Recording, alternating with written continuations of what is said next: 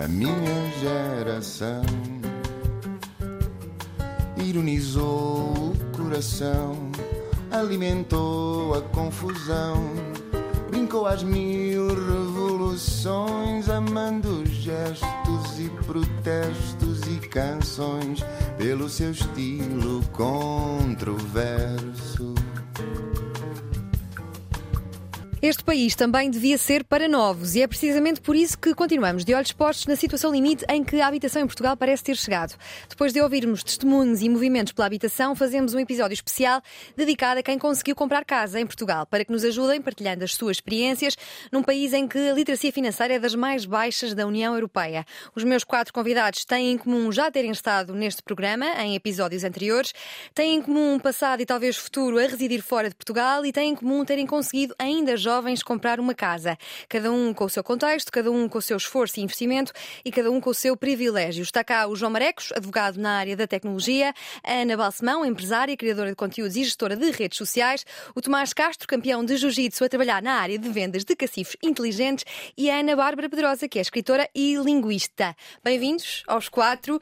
E eu se calhar começo pelo João Marecos, que foi o primeiro convidado do programa A Minha Geração, quando era ainda apenas um formato de rádio. O João, como dizia, é advogado na área de tecnologia, trabalha ora com blockchain, ora com desinformação e nunca me perdoou por ter feito um episódio tão curto com ele na estreia, por isso mesmo que vou começar por ti, João. Como é que tens olhado para a avalanche de notícias que nos têm chegado, que dão conta de que a habitação em Portugal não é para o bolso dos portugueses? Bom, em primeiro lugar, obrigado.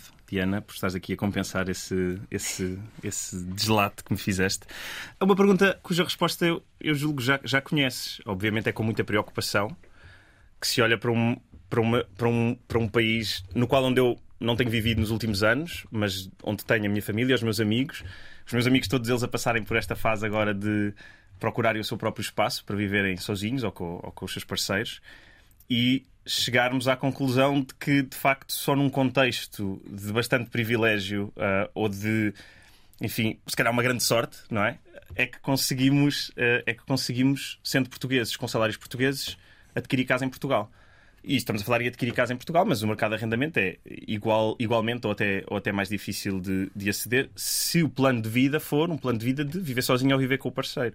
Portanto, eu tenho vivido em Nova Iorque e em Londres, que são cidades onde há muitos anos que a normalidade é viver com mais cinco ou seis estranhos na mesma casa e, e, e, acharmos isso absolutamente normal. Em Portugal não era o caso. E em Portugal, para além de termos agora o, o, mercado, o mercado da habitação a explodir em termos de preço, temos também o facto de que os salários não são os salários de Londres nem de Nova York.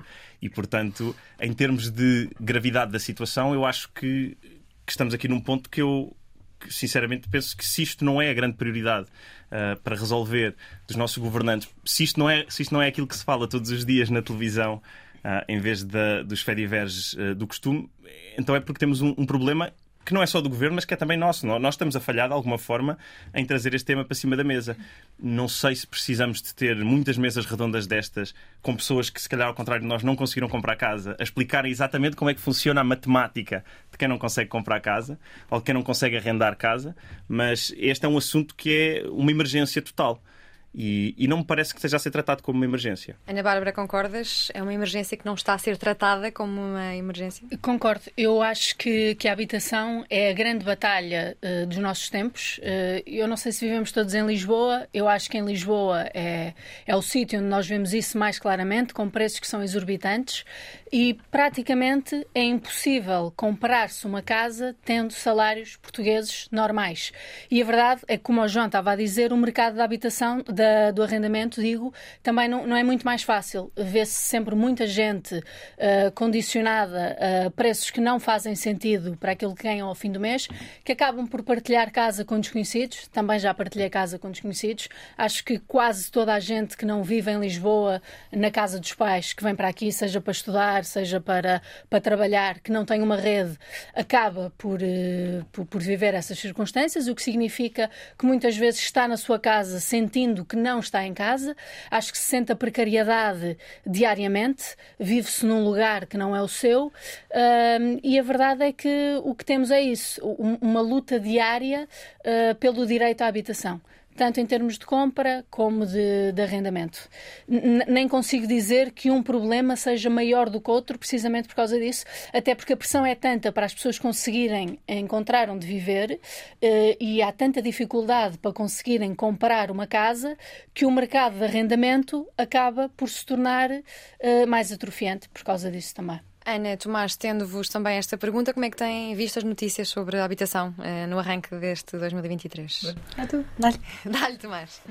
Bom, é assim, é, logicamente é preocupante. Nós também já passamos por um, um, viver com pessoas, quem, quem em Portugal também, logicamente. E é preocupante porque nós saímos, nós antes vivíamos no centro de Lisboa e saímos exatamente porque os preços são absurdos. Acabámos por conseguir comprar casa. Eu faço já aqui um disclaimer: nós temos uma uma ajuda, porque os meus pais estão na construção e é um privilégio que eu sei perfeitamente que é. Um, que há muita gente que não tem, uh, acaba por nos ajudar bastante e ainda assim nós com este privilégio foi uma foi e continua a ser uma dor tão grande que nós continuamos a pensar será que vale a pena continuar cá em Portugal? Sim. Estão Sim. a sentir na pele a inflação? Uhum, nós tivemos aqui vários fatores associados. Nós, primeiro, fomos viver para fora, porque queríamos, nós queríamos ser pais novos e para nós era uma prioridade comprar a nossa casa e termos essa segurança, não é? E, portanto, uh, fomos um ano para a Austrália e por isso é que tivemos uma vida lá tanto de, de, de, sem grandes luzes, que era para juntar e voltar, e, portanto, criámos já uh, uma grande poupança daí. Durante toda a minha vida, papai, dividi casa também enquanto estudante, precisamente para conseguir juntar alguma coisa, porque era impossível alugar uma casa sozinha uh, e depois, obviamente, que somos uns, consideramos-nos uns privilegiados porque temos os pais do Tomás ligados à área da construção que nos conseguiram uh, janelas, não é? Todo, todo, todo aqui um apoio que nós não teríamos se não tivéssemos pais destes. E, portanto, sabemos que provavelmente se não tivéssemos ido para fora, uh, se não, nós abdicámos de montes de coisas, nós sempre fomos bastante poupados, desde, nunca íamos a jantares, éramos considerados pelos bichos do mato, os caseiros que nunca saíam nem iam jantar nem almoçar fora para poupar, para conseguir efetivamente comprar casa tão cedo. Uh, e, e, tenho amigos agora que não tencionam nos próximos 3 ou 4 anos, aos 28 anos, a mudar de casa e continuar a viver com os pais, porque realmente não, não é viável, não é possível. Sim, na última vez que vocês estiveram neste programa, uhum. os dois, havia uma benedita dentro da uhum. barriga uhum. da mãe e ainda não havia uma casa. Uhum. Falávamos há mais de, de, um ano e vocês contavam-me do dinheiro que juntaram em vários trabalhos que uh, tiveram na uhum. Austrália Mas entretanto conseguiram então comprar uma casa e estão prestes a mudar. E o que eu quero saber é se foi um processo fácil este de encontrar casa.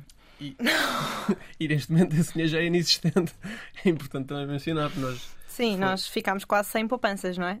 Praticamente sem nada. É, foi um risco que nós quisemos correr porque pensámos, ou é agora ou não é. Isto porquê? Porque eu tinha um contrato de trabalho na altura e nós pedimos um empréstimo ao banco. E para conseguirmos esse empréstimo, precisávamos de ambos ter um contrato de trabalho uh, pronto, para, para, conseguirmos isso. Também nem tudo é mau. Nós conseguimos uhum. aproveitar um, um tipo, um apoio que, que existia, que eu acho que terminou no mês passado, uhum. Que foi que é o crédito jovem, uhum. e portanto que nos dá um desconto de 30% nas mensalidades durante os primeiros dois anos. Uh, portanto, nem tudo é mau, logicamente, mas ainda assim é, é, um, é, um, é um valor que uma pessoa tem que dar à cabeça. Se estivermos a falar de, numa casa de 200, 250 mil euros, são para aí 30 ou 40 mil euros que uma pessoa tem que dar logo de entrada. Portanto, logicamente, a entrada da casa, são as comissões e abertura, não sei o quê, e depois fazer qualquer tipo de obras nunca fica a menos de sei lá, uns 10 mil euros, não é? Só para acrescentar, nós comprámos uma casa que efetivamente precisa de obras porque foi o preço que conseguimos. Sim. Nós não podíamos comprar uma casa de 300 e tal a 400 mil euros. Portanto, uhum. estava realmente velha e antiga e tínhamos que fazer obras. Portanto, mais as obras da casa, que é e mais longe de Lisboa, onde Exatamente. viviam. Ana Bárbara Pedrosa, tu conseguiste comprar aos 28 anos, acumulando vários trabalhos acumulando vários trabalhos, com uma poupança de alguns anos. Uh, primeiro, eu quando vim morar, eu sou do Minho, quando vim morar para Lisboa, estávamos aqui a falar de poupança, uhum. eu forçosamente ia poupando porque os preços de Lisboa me assustavam diariamente. Eu fui morar para um quarto que não era um quarto, era uma lavandaria transformada numa casa. Uh, por exemplo, não conseguiam entrar duas pessoas no quarto, tinha de entrar uma, sair, porque a porta batia na cama, que era um beliche que tinha uma mesa por baixo. Eu lembro que na altura pagava, acho que era 180 euros, que hoje em dia parece barato e que para mim era um escândalo, porque eu em Braga, Guimarães, por 100 euros tinha um quarto normal onde se calhar até cabiam duas camas de casal. Uh, e então vim para Lisboa e, e, e, os preços para mim eram sempre absurdos. Não é só os preços da habitação, eram os preços em geral, porque eu estava habituada a outra realidade. Não estava habituada a pagar 2,5€ por um local, por exemplo. Uh, e então vim para cá, na altura em que comecei a fazer um mestrado, aí já poupava, mas uh, tinha vários trabalhos precários, mas tinha uma folha Excel onde era exaustiva a apontar os, os meus gastos. depois tive uma bolsa para fazer doutoramento, já consegui estar mais folgada, mas um terço ia sempre para as poupanças, já tendo em vista a ideia de, de comprar uma casa. Isto foi em 2014, portanto eu tinha 24. A, a, entre os 24 e os 28, uh, o objetivo já se foi consolidando. Vim para Portugal, uh, acabei o doutoramento que, que eu fiz no Brasil, vim para Portugal, comecei a trabalhar num full-time e, tendo esse full-time para gerir a minha vida diária, cotidiana, ia acumulando outros. Às vezes tinha full-time mais full-time, cheguei a ter full-time mais full-time mais part-time e um freelancer. Uh, portanto, houve ali alturas, meses seguidos, em que eu só estava acordada para trabalhar e para conseguir ir acumulando e era sempre esse o teu das poupanças. Era, era, sempre o objetivo, comprar uma casa? Era para isso. Era para isso porque eu vivia em quartos ou com desconhecidos ou com alguém que que, que, conhecesse, mas não estava feliz com essa possibilidade, porque, aliás, com essa realidade, porque, pela questão que referi anteriormente, não sentia que fosse a minha casa, não podia fazer mudanças de fundo, como é evidente, não tinha controlo sobre o, o estado em que, que, a casa estava ou, ou, quem lá, lá vivia, e depois também tinha o objetivo de uh, ter uma família, ter crianças, por exemplo, e enquanto arrendar um quarto ainda vai sendo mais ou menos, a ideia de arrendar um T2 sozinha uh, já, já não, não, não, fazia sentido. Economicamente também era uma má decisão, portanto, investi algum tempo a trabalhar loucamente. Uh, para poder uh, acumular. Nós vamos aqui tentar fazer um pouco de literacia financeira para os jovens que ainda estão perdidos neste processo de procurar, encontrar e comprar casa e para quem não consegue, mas que quer estabelecer como objetivo tentar fazer um desenho daquilo que é preciso. João, o que é que é preciso para comprar casa em Portugal além de uma entrada, não é? Começar já a juntar para uma entrada? Bem, mas eu acho que para além de uma entrada é, é um grande para além, porque na verdade em Portugal, com os salários, com os salários que se ganham, uma pessoa que ganha 1.200 euros e que tem que arrendar um espaço para si em Lisboa, quando é que consegue poupar 20 mil euros para dar de entrada numa casa e depois ainda tem que pagar os impostos? Portanto, eu acho que há uma, há uma grande dificuldade no acesso um, ao, ao, mercado para comprar casa, desde logo porque as nossas, as, a nossa capacidade de poupança, com os salários atuais e o custo de vida, uhum. é praticamente inexistente. E, portanto, se não houver um fator externo qualquer aqui, uhum. quer seja aqueles mecanismos que não são inteiramente, não são inteiramente legais, ou, ou pelo menos uh, que, que, o Banco de Portugal não os, não, os considera, não os considera como tal, de pedir um crédito, um crédito pessoal para conseguir fazer a entrada e depois pedir o crédito à habitação para fazer os, os tais 90%, que é o máximo que, se dá, que os bancos dão de crédito à habitação, e entretanto uma pessoa acumula aqui uma dívida de crédito pessoal e uma dívida e mesmo esta capacidade de endividamento já, já, já requer um, um, nível, um nível de vencimento que também já não é o, o, nível de vencimento comum. Ou seja, se uma pessoa não estiver disposta a endividar-se completamente através de mecanismos de, que não são propriamente os mecanismos que estão desenhados para, para, para as pessoas se endividarem, é praticamente impossível. Portanto, quando, quando me perguntas para além, de, para além do, do, do, do, dinheiro inicial, o que é que é preciso, já estamos, a, já estamos a, ultrapassar aquilo que é talvez o maior problema.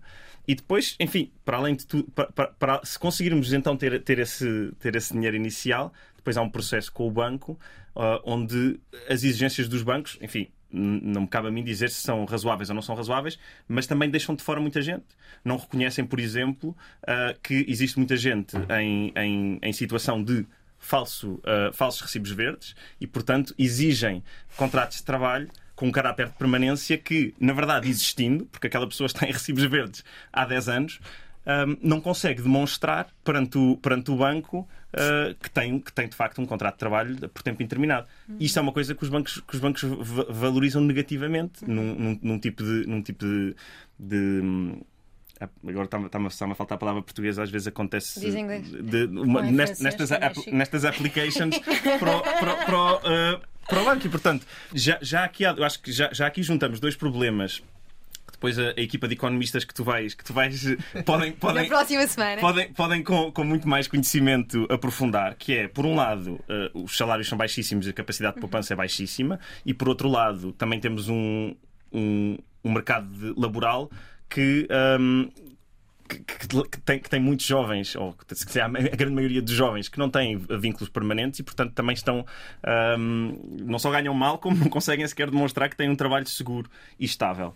E, portanto, já aí são, são, são, são dois problemas. Por isso é que eu dizia no início e acabo sempre por chegar a esta conclusão quando começo a fazer contas uh, àquilo que se ganha em Portugal e àquilo que é preciso para comprar uma casa, que de facto, se não tivermos uh, os pais, familiares, uhum. uh, ou se não tivermos um salário estrangeiro, é praticamente, uhum. é, é, praticamente impossível. E no meu caso foram os dois. No Sim. meu caso, uh, que na verdade não comprei casa ainda, prometi comprá-la há dois anos e meio, ainda estou à espera que ela, que ela esteja construída, e eventualmente há, há de estar. Tinha, lá está, esse foi logo o primeiro privilégio, é poder esperar três anos por uma casa. Não, é? uh, não vivia cá, portanto não tinha pressa. O segundo privilégio foi não tinha dinheiro para, para, para, a, primeira, para a primeira tranche e a minha mãe tinha. segundo privilégio. Terceiro privilégio, tenho um salário que me permitiu não só acumular dinheiro para pagar as outras tranches, como provavelmente me vai permitir obter um, um, um, crédito de habitação. Se os bancos não tiverem a ver e não, não levarem a mal as críticas que eu, que eu for aqui fazendo. E, portanto, foi preciso eu, colecionar estes três privilégios para conseguir comprar uma casa que ainda nem sequer está construída. Uhum. Uh, vocês já falaram várias vezes de impostos, de crédito, já aqui falámos da questão da, da entrada. Em relação a impostos, que impostos é que estão implicados na compra de uma habitação? Tens dois impostos. Para além de todas as comissões que os bancos cobram só para te abrirem o processo de, de, de análise, olharem para o teu imóvel, perceberem se ele vale aquilo que tu vais pagar por ele, tudo isso tu pagas. Pagas comissões de aberturas de dossiês, de encerramentos de dossiês, comissões para verem, para cheirarem, para lerem. Tu, todas as comissões uhum. que, que, são, que estão escondidas, porque na verdade, quando começas o processo, uh, não tens noção que vais pagar e que podem no final do dia ser mil euros, dois mil euros, que não é. Uh, enfim, no, no, no cômputo geral, comprar uma casa em Lisboa, mil, mil, dois mil euros já não parece nada, mas na verdade, se tu estiveres ali a tentar, a tentar uh, poupar mesmo à justa, já é o suficiente para, para deixar tudo por terra. Depois, para além disso, pagas o imposto municipal sobre as transações, uhum. uh, que é o grande imposto que vais pagar, e pagas o imposto de selo. E são dois impostos que, uh, enfim, toda a gente paga. Houve a possibilidade, discutiu-se aqui em Lisboa, de abaixo dos 35 anos uh, para imóveis uh, abaixo de um valor que, na verdade, há muito poucos imóveis que custam, que é 250 mil. Uh, as, portanto, pessoas com menos de 35 anos, exatamente, a, a, comprar imóveis que valham menos de, 2 mil, de 250 mil euros não pagariam IMT. Isso não foi aprovado. Um, e em vez disso aprovou-se uma medida de, de, apoio ao arrendamento. Uh, mas na verdade também seria uma medida que não, não resolveria, uh, julgo eu, não resolveria o, o problema do mercado de habitação. Um, Sim, não sei se vocês os três querem acrescentar algum uh, a esta questão dos impostos, mas também queria introduzir o crédito. Como é que se escolhe o banco? É o que aceita. No meu caso, foi o único que aceitou. Eu, eu, se calhar, não, podia completar aqui algumas coisas que o João estava a dizer. Em relação a essa dificuldade que nós temos de poupar, porque os salários não estão adaptados aos preços exorbitantes que temos, é que nós ainda acrescentamos a isso o facto durante o período em que estamos a poupar dinheiro, temos uma renda maluca para pagar. Portanto, realmente Tocaste sobra muito pouco agora. e, uhum. portanto, a coisa não flui de forma, de forma assim tão fácil.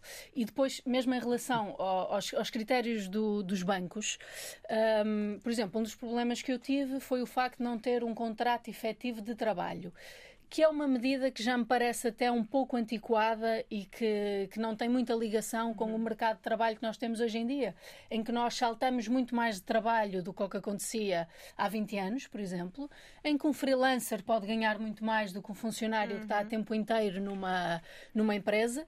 Isso para um banco vale zero. Depois ainda há sempre a questão dos fiadores, o que também implica já que que, que, a ideia de conseguir mais conforto na vida já esteja ligada a, a, ideia de se vir de um lugar confortável na vida, ou seja, se, se uma pessoa não tem uma estrutura familiar a quem possa pedir para ser fiador, é mais difícil uh, pedir um empréstimo.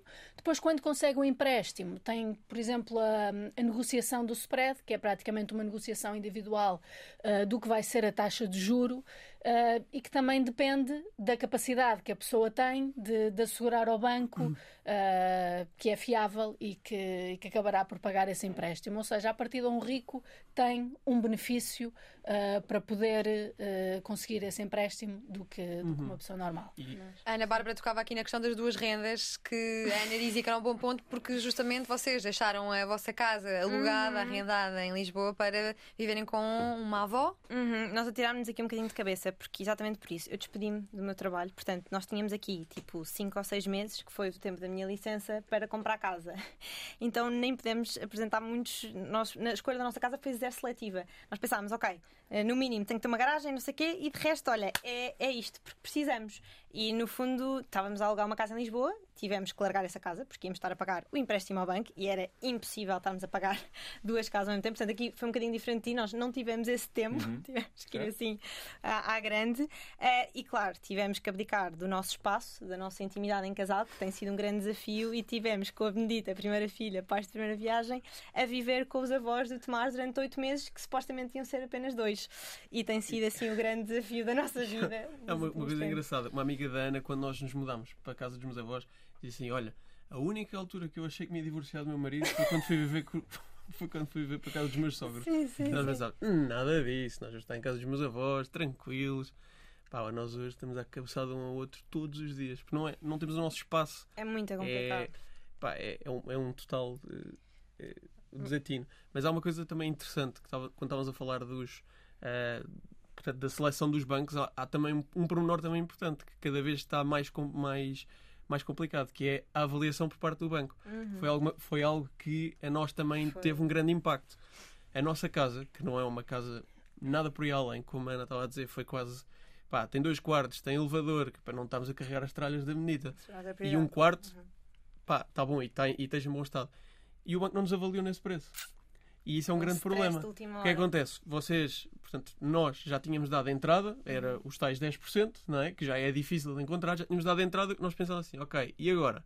Não temos mais, eh, portanto, o banco faltava para aí outros 10%, portanto, nós tínhamos que dar outros 10% de, de, de capitais próprios, o que é impensável, é impossível. O que aconteceu? Mais uma vez, o nosso privilégio dos meus pais terem as empresas neste banco conseguiu que o banco mais um bocadinho subiu, pronto, e acertou naquele valor. Mas, mas é, estamos a tocar outra vez no Nós estamos ponto. a dizer isto porque é importante, porque temos 25 anos e as pessoas pensam, pá, 25 anos, como assim é que eles conseguiram comprar casa e muitas vezes sentem-se frustrados. E nós consideramos os privilegiados por isso, porque temos perfeita noção que se não tivéssemos este tipo de ajuda, eh, provavelmente demoraríamos mais 5. Ah, e mais outro fator, que é comprarmos em conjunto. Uhum. Isso também uhum. Eh, facilita. Olha, aqui, e como não? é que se negocia a prestação mensal do banco? É um processo é pacífico? Espingarda na mão. Eu deixo essa parte para o Tomás, foi ele que geriu esta parte toda. Não, a prestação não há muito para negociar. A única coisa que há para negociar, se eu não estou em erro, é o spread. É o spread, é o spread. E, e, foi. Nós conseguimos um spread. O que é que é o spread? Pá, não sei explicar. O spread, no fundo, é, é, é, é uma, um imposto que existe. Uh, uh, Deixa isso para o episódio é, a margem, é a margem de lucro, no fundo, que o, que o, que o banco coloca. O banco vai-te cobrar Uh, normalmente os, os, os, os, empréstimos vão estar, vão estar indexados à Euribor, pode ser a 6 meses, a 3 meses, a 12 meses, ou pode ser uma, uma, uma taxa fixa. Já vamos à Euribor. Pronto, e, e normalmente o spread é, é aquilo que fica em cima da Euribor. Portanto, a Euribor se tiver 1%, o spread se for outro, outro por cento, um, vai ser 2%, aquele 1% é no fundo, acho que julgo que não estou, a, enfim, depois os, economistas dirão, mas é, é a remuneração, é, é, uma, é uma das formas do banco se remunerar uh, pelo, pelo, pelo imposto. E a Euribor? Pá, é, o Euribor é, um, é, é uma taxa, taxa de juros. empréstimo entre bancos. Sim, é uma taxa, é, é, uma taxa, é a taxa de juros de empréstimos interbancários, portanto é aquilo que os bancos pagam para se financiarem.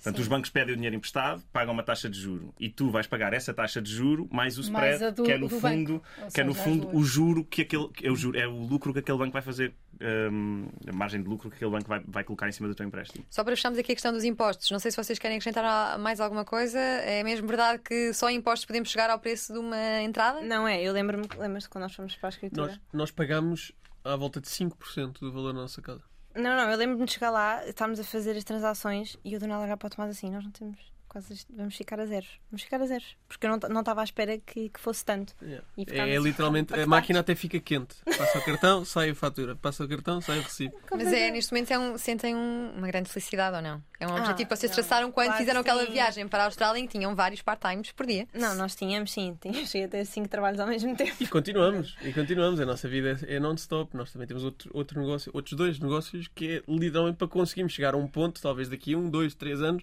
em que estamos mais confortáveis do que estamos agora, mas É sempre Mas acho que é importante mencionar que, apesar de tudo isto, estarmos sempre a trabalhar, de eu me ter despedido e estar a trabalhar por conta própria e tudo mais, o Tomás também estar sempre envolvido em montes de coisas, que emigrar continua a ser uma solução que nós vemos a longo prazo. E sentem que essa pode ser uma vontade devido ao aumento do custo de vida em Portugal? Uhum, completamente. Dada a inflação, acho que está. Mas em, em que é que sentem no, no vosso dia a dia?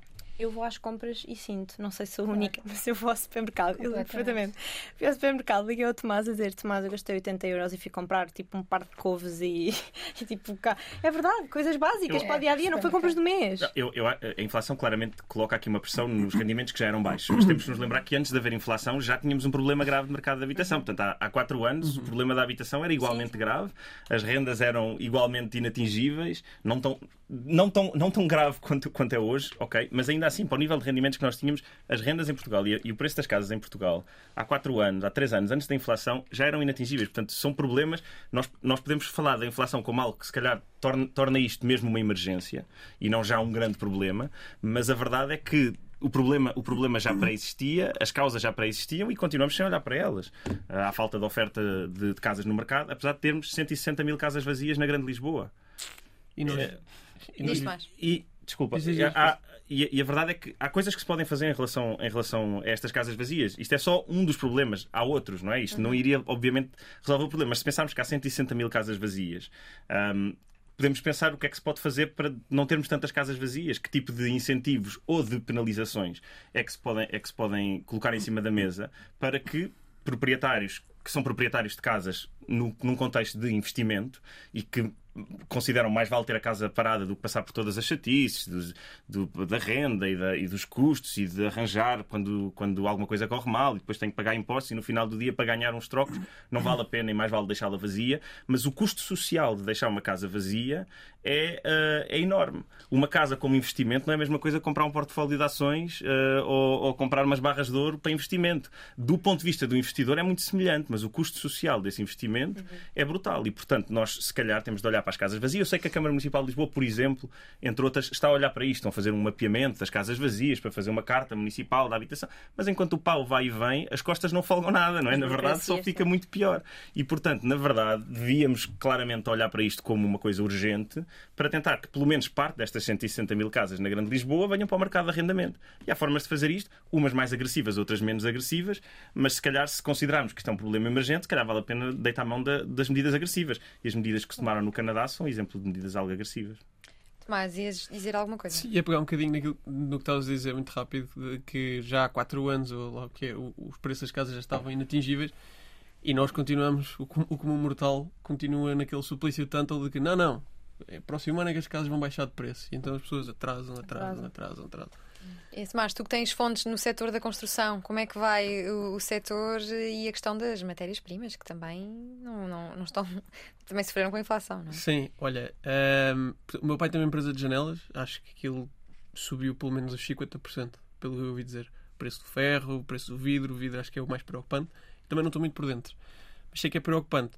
Por outro lado, ah, a parte ah, de venda não está assim tão má, ah, é- porque tanto quanto eu entendo, a parte da construção, a parte da construção nunca para e nós também temos um, um, um fator muito, muito relevante que é os imigrantes a virem para Portugal, principalmente a malta rica, que vem e consegue pagar aquilo que é preciso, não é? Eu, eu acho que era importante eu mencionar isto. Eu tive uma amiga grávida expulsa de casa porque o prédio ia virar Airbnb. foi comprado por um estrangeiro, virou Airbnb e ela de nove meses foi expulsa de casa dela, de- da segurança dela. E agora, para onde é que vou? Como é que eu pago uma renda em Lisboa? Isto aconteceu. E isto, é, isto assusta-me, honestamente. Sim, já que estamos a entrar, parece-me, depois da intervenção do João Mareques no campo do pitch para, soluções, o que é que se podia fazer neste caso, João? no caso da, Um da- despejo por, por construção da Airbnb. Bom, eu não conheço o caso particular, Concreto, portanto não, não consigo, não consigo comentar de um ponto de vista jurídico. Sei, Claro. sei que, na verdade, existem, existem vários tipos de proteção de, de, de inquilinos. Existem algumas, algumas rendas, eh, algumas pessoas que beneficiam de rendas antigas e, na verdade, é também essa uma, uma das poucas razões pelas quais ainda há, ainda há gente a morar, por exemplo, no centro da cidade. São rendas antigas. Eh, As pessoas, os donos das casas, adorariam ver- ver-se livres daqueles inquilinos, mas não conseguem porque a lei oferece algum tipo de proteção.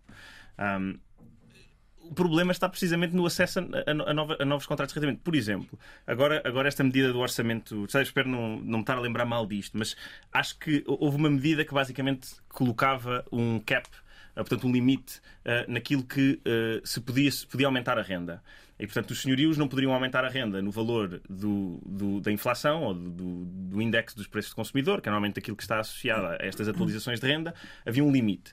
O que acontece neste caso é que os senhorios, em vez de atualizarem a renda, simplesmente não renovam o contrato. Normalmente os uhum. contratos estão, estão assinados por um ano, dois anos, três anos. Uh, e, portanto, o contrato chega ao final, eles não podem atualizar a renda, portanto, nem sequer vão renovar o contrato. Deixam o contrato terminar e, e o, o, o imóvel vai para o mercado ao valor das rendas de hoje. E, portanto, há aqui algumas medidas que, de apoio ao arrendamento uh, que nem sempre são medidas que ajudam a resolver o problema. Porque para todos os efeitos, é um problema, é um problema de mercado, é um problema dos, dos senhorios saberem que podem ter aquele, aquele prédio, aquele apartamento a arrendar a 1.500 euros e, portanto, não vão manter um contrato de arrendamento que está a 1.000. É, isto, isto, é, isto é relativamente normal. Podemos até pensar, mas que os senhorios são uh, péssimas pessoas, não, não uhum. veem que as pessoas não conseguem comprar. É, até podemos ensaiar este argumento, não era um argumento propriamente que eu, que eu, que eu ensaiaria, porque eu acho que uma pessoa normal da, da posse de um apartamento que pode arrendar por 1.500 não arrenda a 1.000, até porque se calhar essa pessoa ainda está a pagar uh, também ao banco. Claro. Própria... E portanto, eu acho que nós temos que procurar que as coisas, a, a forma lógica do mercado funcionar uh, esteja, que os incentivos estejam alinhados para que, para que o mercado funcione de, de, de, forma, de forma a que permita o acesso das pessoas. Uhum. E não é, não é criar estas semi-proteções, como estes limites, que no fundo o que acabam por fazer é incentivar, o, incentivar os, os, os senhorios a terminar contratos e a fazerem contratos novos. Olha, eu nisto sou muito pragmática. Eu podia estar aqui com um pitch todo. É pá, lutem, trabalhem, metam-se em cinco trabalhos ao mesmo tempo. Eu honestamente continuo a achar que emigrar continua a ser uma solução uh, boa, uh, porque honestamente nós aqui vivemos quase para sobreviver e para pagar, para pagar os custos todos. E, e acho difícil começar do zero aqui. Portanto, construir família, jovens, acho mesmo complicado com os ordenados, com os salários, mesmo que sejamos empreendedores e tudo mais, acho bastante difícil. E eu, tu conheces-me, uh, sempre disse que gostava de ir para fora, continuo com essa mesma ideia uh, e, honestamente, hoje em dia equacionamos bastante essa hipótese. E vocês também, se calhar, devem se correlacionar com o que nós estamos a dizer, mas eu tenho familiares, por exemplo, também da minha idade, que não põem sequer em hipótese ir para fora, nunca foram. E eu acho que o nosso ponto de vista de estar num país equilibrado, com salários equilibrados, portanto, com uma qualidade de vida bastante superior à portuguesa, faz-me faz uh, entender que a maioria das pessoas não sabem o quão mal realmente uh, se vive uh, aqui. Portanto, uma pessoa realmente é o que a Ana estava a dizer: paga para viver, vai trabalhar, vai para casa, vai ficar uh, duel portanto, naquilo que foi feito para trabalhar no dia seguinte, fazer sempre o mesmo ciclo. Sim. Ana Bárbara, tu também tens uma experiência a viver fora. Achas que a imigração é uma solução? É, é, acho que a imigração é um escape, não é bem uma solução. Porque... É uma solução individual, não é? Assim. Exatamente. Se politicamente formos dizer, olha, isto está tudo mal, ponham-se a andar, então realmente Seremos capazes de resolver o problema do mercado, não é? De facto, Exatamente, deixa de haver procura. Portanto... Pronto, os preços baixavam. Exatamente. Uh, não, eu, eu acho que o, o, o mercado de habitação como existe em Portugal não existe porque calhou. É uma opção política deixar-se o mercado a funcionar livremente. Ora, o mercado a funcionar livremente implica que os preços aumentem porque há gente que consegue pagá-los. E se não for um português a trabalhar com três empregos, empregos e a acumular o mais que pode, poderá vir alguém do estrangeiro, como tem acontecido, uh, e ficar a dominar esse mercado. Uh, aquele exemplo que a Ana estava a dar, de, de alguém que comprou um prédio que passou para Airbnb. A sua solução individual seria essa. Claro que um prédio em Airbnb uh, dará muito mais dinheiro do que uh, uma renda a um português aceitável que não passe de uma taxa de esforço de 30%. A única forma de impedirmos isto é com medidas políticas. Uhum. O mercado funcionará sempre, claro, se o deixarmos livremente, será a roda viva um, que, que, tem acontecido. Uh, não existe porque acontece naturalmente, existe porque a opção política é, é não haver medidas que o condicionem. Eu acho que politicamente nós temos de condicionar esse mercado. E para isso é necessário nós mudarmos o paradigma da habitação, que tem sido visto como um negócio. E é por ter sido visto como um negócio que a tal senhoria que cobrava mil euros, de repente pensa, pá, não, eu consigo Uhum. tirar 1.500 euros aqui, porque é que os, os 500 euros a mais estarão no, no bolso do inquilino e não do meu. E se não for aquele inquilino, será outro. Nem que seja alguém que esteja a vir de Silicon Valley a poder trabalhar em teletrabalho. Isso acontecerá. Portanto, é, é, nós temos de ter lugares que sejam destinados à habitação. Ah, a questão dos prédios para investimento n- n- não, pode, não pode ser com que isto seja uma horta urbana em que eh, grandes fundos financeiros possam fazer disto negócio como entendam, porque há pessoas que vivem em Portugal, a habitação tem de ser o seu direito, eh, não se pode continuar eh, a, a estropiar as famílias como, como tem acontecido até hoje. E, e, olha, o Mareco estava há pouco a dizer que. hum, que havia não, não sei quantas casas sem, sem gente a morar lá. 160 mil, na grande 160 mil. Portanto, imaginem, 160 mil é, é um mínimo de 160 mil pessoas. Mas à partida será muito mais do que isso, porque, porque há casais Sim, e sim, filhos e famílias. etc. Servia claramente termos essa casa dentro do mercado para baixar, para baixar os preços e servia para darmos outra dinâmica à cidade de Lisboa, que neste momento parece uma montra de turistas, com preços para turistas, adaptada ao turismo e que deixa de ser uma cidade com vida e, e- e- e- para ter gente que viva lá. Isto existe no mercado de arrendamento, claro, mas até na própria, na, na própria forma como, como a cidade se tem visto- vindo a organizar. É cada vez mais difícil, repararão, irmos a um café e pedirmos uma torrada normal, pão com manteiga. De repente há o abacate com sementes de chia e não sei o quê, eh, que vai custar 10 vezes mais, que não está dentro do bolso dos portugueses, que não se enquadra bem na cultura portuguesa. Nós temos muito aquela cultura de café, de ir conversar pa- para cafés, por exemplo, muito diferente de, de países nórdicos. Ah, são coisas em que, ah, em que se vai notando ah, a forma como o mercado de habitação que expulsa, no caso lisboetas, dos centros das cidades, se vai impondo para, para outras áreas. Tomás, reparei que há pouco querias falar, mas não quiseste intervi- in- interromper este discurso inspirado de Ana Bárbara Pedrosa. Ia só dar um um ponto de vista é, muito real. A nossa casa é uma casa, como eu estava a dizer há bocadinho, modesta. Está, portanto, está a arrendar o- uma casa idêntica e estamos a falar. A, minha- a nossa casa é na parede. Portanto, e- Mortal. mortal. Eh, nós, nós estivemos a ver, ehm, eu estive tive à procura dos, para comparar preços entre Carcavelos e Cascais e uma casa com. Estes foram os únicos filtros: T2, com elevador e garagem. O mínimo que estava a arrendar eram 1500 a 1700 euros. Uma brutalidade. Como é que é possível? Pois, isso Quando o é uma- salário médio são Sim. 1100, 1200. Leva-me uma questão. Vocês sentem que à vossa volta, malta da nossa geração, amigos, os vossos amigos, querem comprar ou, ou arrendar? Porque parece que do nada as pessoas tentaram passar a, a- a querer comprar porque as rendas não param de aumentar. Ora, quer- querer arrendar, querer arrendar é uma questão absolutamente. também, não é? Porque como o preço das casas aumenta. eh, ah, e depois há outra coisa, porque nós temos a questão da prestação da casa. Primeiro é a questão de termos de estar a, a pensar em comprar uma casa quando temos uma renda para pagar e ser muito difícil conseguirmos juntar o valor. Mas no último ano tivemos a questão da inflação que também se, se reflete na taxa Euribor e, portanto, na prestação da casa. Portanto, mesmo o valor que se tem planeado, ou aquele descanso que se tem quando se compra uma casa, a pensar, pronto, agora vou pagar X por mês até o resto da minha vida, de repente toma lá, são mais 350 euros por mês. E nós ainda, nós ainda estamos a pená-las. A nossa, a nossa escritura foi feita em agosto, portanto, tanto quanto eu sei, acho que só atualiza em agosto. Nós temos até agosto para correr as maratonas todas que conseguimos. Depende da tua Euribor. Se a Euribor for a 12 depende, pode meses. É a a 12 seis meses. É a também, 12 ou meses. Portanto, eu acho que, como só atualiza em agosto, nós temos estes, estes próximos 6 ou 5 meses para correr o máximo que conseguimos para depois conseguir bater este. Que é imprevisível. Não há como saber a quanto é que estará. A habitação é uma necessidade humana básica, é um direito humano consagrado na Constituição da República Portuguesa. A Lei de Bases da Habitação, que foi aprovada em setembro de 2019, considera que o Estado é garante deste direito. E eu pergunto-vos, já sabemos agora a opinião da Ana Bárbara Pedrosa, mas pergunto-vos a vocês se o Estado tem de intervir ou é preciso olhar para a habitação como uma questão de responsabilidade individual.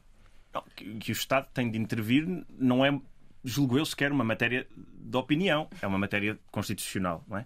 Existe um direito, obviamente não é o direito a que o Estado dê uma casa a cada um, mas é o de assegurar que as condições estão reunidas para que as pessoas possam ter de facto um direito à habitação e o direito à habitação é apenas um- uma de várias componentes do direito à dignidade e aqui estamos a, também a falar de uma, de uma questão de dignidade. Normalmente quando se fala em parque habitacional público as pessoas pensam que isto é um sonho comunista ah, qualquer, o Estado é que tem, é que é dono das casas e é que põe casas a arrendar. Portugal tem um parque habitacional público de 2%, que é um dos mais, mais é, uma, é uma das menores percentagens uh, de parque habitacional público na Europa. A Dinamarca tem 20%, por exemplo. Isto é tão simples quanto o Estado uh, construir, reabilitar um, habitação, apartamentos, pô-los no mercado a preços que considere uh, importantes que haja casas com, aquele, com, aquele, com aquele tipo de, de, características no mercado e manter esses preços. E isso é também uma forma de regular o mercado sem impor preços a ninguém. Se o Estado imagina, vamos, vamos imaginar que daquelas 160 mil casas, 30 mil são do, são do Estado, não sei se são ou não, mas é, não me parece impossível, que estão vazias, não estão reabilitadas, eh, não estão, não estão uh, transformadas em casas de habitação, eram coisas antigas utilizadas para outros fins juntar, juntar essas 30 mil casas ao mercado a um preço ajustado àquilo que é o rendimento da, dos portugueses é uma forma de alterar o mercado, porque mesmo os, os, outro, os outros uh, senhorios que estão a tentar arrendar ao, ao, ao, trabalhador remoto de Silicon Valley vão ver, é pá, se calhar até o de Silicon Valley vai tentar chegar ali àquela casa de 600 euros em vez de vir para a minha de 1500 e portanto vou cá ajustar isto. Na verdade, que, que, Portugal não faz o suficiente nisto é uma evidência. É uma evidência. É tão evidente que o próprio antigo, anterior Ministro da Habitação, Pedro Nuno Santos, dizia que aquilo que nós tínhamos em termos de parque, de parque habitacional público era manifestamente insuficiente. E, portanto, imagina quão grave tem que ser um problema para um responsável do governo vir dizer isto é mesmo grave. Sobretudo quando, quer dizer, eles estão praticamente estão no, estão no poder tiveram no poder 70% dos últimos 30%. Portanto, é, isto é uma assunção de culpa também. E, portanto, há um plano em Portugal de aumentar de 2% para 8%. Esse plano foi, foi apresentado em 2018. Não vamos chegar lá. E não vamos chegar lá porque isto andou pouco, meteu-se a pandemia e depois sabem como é que é, e depois cai o ministro. E a verdade é que, mais uma vez, provavelmente vamos chegar a 2026 e o parque habitacional público em Portugal, em vez de ser 2%, se calhar é 2,5%. E na Dinamarca continuamos a olhar 20%. Esse, esse, esse, esse, esse país comunista. Um, e, portanto, que, que, que isto é um direito constitucional e estamos a falhar, isso é evidente, Sim. não? É? está, está é, fora da discussão completamente. Disseste bem, caiu o ministro, Pedro Nuno Santos está fora do xadrez e agora temos uma nova ministra da Habitação com apenas 34 anos, a quem António Costa deu três meses para resolver a situação da habitação. Parece-me pouco tempo, portanto acho que devíamos reunir esforços para ajudar é Marina. Gonçalves nesta missão de salvar a habitação em Portugal em apenas três meses. Portanto, para fechar esta conversa que já vai longa e já extrapolamos o nosso tempo, de que forma é que poderiam ajudar aqui a Ministra da Habitação com ideias e soluções? Em três meses não se pode fazer nada, como é óbvio. E o António Costa António Costa sabe muito bem disto, não é? Obviamente, se promove alguém a ministra e diz você tem três meses para resolver uma coisa que eu estou aqui há 12 anos, há 12, há 30 e não resolvi, é, é, é, é completamente absurdo. Mas eu acho duas coisas que eu, que eu, que, eu, faria imediatamente. Uma, tentar perceber como é que, se, como é que o Estado pode, pode intervir no problema da, da oferta de casas, e isto eu acho que pode fazê-lo regulando, por exemplo, casas vazias apertar uh, os, os requisitos, o, as penalizações, o, o, que for preciso para, para, para, deixarmos de ter tantas casas vazias, por um lado, uh, e por outro lado, um, fazer um investimento sério no parque habitacional público, que é neste momento praticamente inexistente. E, e que só está acessível aos mais pobres dos mais pobres. Um, e, e, Portugal, é, é importante que esses mais pobres dos mais pobres estejam, estejam salvaguardados, mas Portugal é também todo o resto de pessoas que, não sendo ricas, um, também não são pobres uh, ou pelo menos pobres ao ponto de terem, terem uma, casa, uma casa da Câmara, mas também precisam de uma casa para viver. Ana Bárbara Pedrosa, última intervenção. Eu, eu acrescentaria a viabilização de, habitação para estudantes, porque uh, há muitos estudantes que vêm morar para Lisboa, uh, isso implica uma grande capacidade financeira por parte dos pais ou uma própria capacidade de endividamento. Uh, muitas vezes vêm Guimarães, por exemplo, para pagar 500 ou 600 euros por quarto, isto ao longo de três anos da licenciatura, uh, são estudantes que deviam ter apoio público do Estado, até porque estão a fazer aquilo que é uma coisa estratégica para o país, estão a tratar da sua educação, deviam ter condições para isso. Para além desse valor, ainda têm propinas para pagar, muitas vezes, também para acederem a um direito que está constitucionalmente consagrado. E se nós tivéssemos essa oferta uh, possível, regulada, uh, também tiraríamos muita gente do mercado de habitação e isso também serviria para fazer diminuir os preços, haveria menos procura e, portanto, menos uh, capacidade de, de, se aumentar livremente uh, até à loucura os preços da habitação. Ana Tomás, alguma ajuda, Marina Gonçalves, ou algumas notas finais para fecharmos esta conversa? Eu não tenho nada, força. Aqui é só rir. Não, A não estava-me a rir. Não, e estava. Eu basicamente apresentei uma solução eh, para nós a curto prazo neste momento. Estava no outro dia também a falar com a Diana e a dizer que, infelizmente, eu só não engravido o segundo filho neste momento porque estou endividada. Paguei, eu gastei as minhas poupanças todas para comprar uma casa que neste momento era a nossa prioridade. E isso é chato. E quando eu falo em migrar, não é só na habitação, também é noutros pontos, não é? Em termos da licença de maternidade, os apoios todos, Sim. não, não, não há incentivos para a natalidade no nosso país. Sim, porque isso- nós Isso é um, ponto. ponto... importante É um ponto, um ponto muito rápido. Nós, nós, nós já até, até já nos passou pela cabeça. Será que, será que vale a pena a Ana largar tudo o que está a fazer, que é o projeto próprio, temos o nosso projeto, portanto ela também não para. Será que vale a pena ela largar o projeto dela para ir eh, para o trabalho, eh, para ir para o mercado de trabalho e receber os mesmos 1.100, 1.200 euros? Mas depois vamos fazer as contas e é pagar pela creche, pagar Creche. pelo transporte, pagar pelo, Creche, pela alimentação, para não sei. Chegamos ao final do mês com mais 100 ou 200 euros. Portanto, é isso, é, esse é o valor acrescentado. E, logicamente, vai retirar de tudo o resto. E o sonho da maternidade fica adi- adiado pela inflação. Completamente. A falta de habitação digna e acessível é uma questão urgente em Portugal. Há várias políticas de habitação em marcha, como é o caso do Programa Primeiro Direito e o Programa de Arrendamento Acessível, que vão contar com um reforço do PRR, mas não chega para dar casas dignas e habitação acessível a todas as famílias que delas precisam. Pelo menos é o que dizem os especialistas na matéria. Hoje conhecemos algumas exceções de jovens que conseguiram comprar casa em Portugal com o seu trabalho, com as suas poupanças, com as ajudas que tinham disponíveis, com percursos fora de Portugal, onde os salários continuam assustadoramente baixos, especialmente se olharmos para os números da inflação. Em Portugal tudo aumenta, menos os rendimentos das famílias e a capacidade de emancipação dos mais jovens. Nós por cá vamos continuar a olhar para o futuro da habitação em Portugal, com foco na juventude, apesar de sabermos que é um problema que não tem olhado a faixas etárias. Agradeço à Ana, ao Tomás, ao João e à Ana Bárbara pelo contributo e pela última hora de conversa na Antena 3 e na RTP3. Obrigada! o que vamos fazer?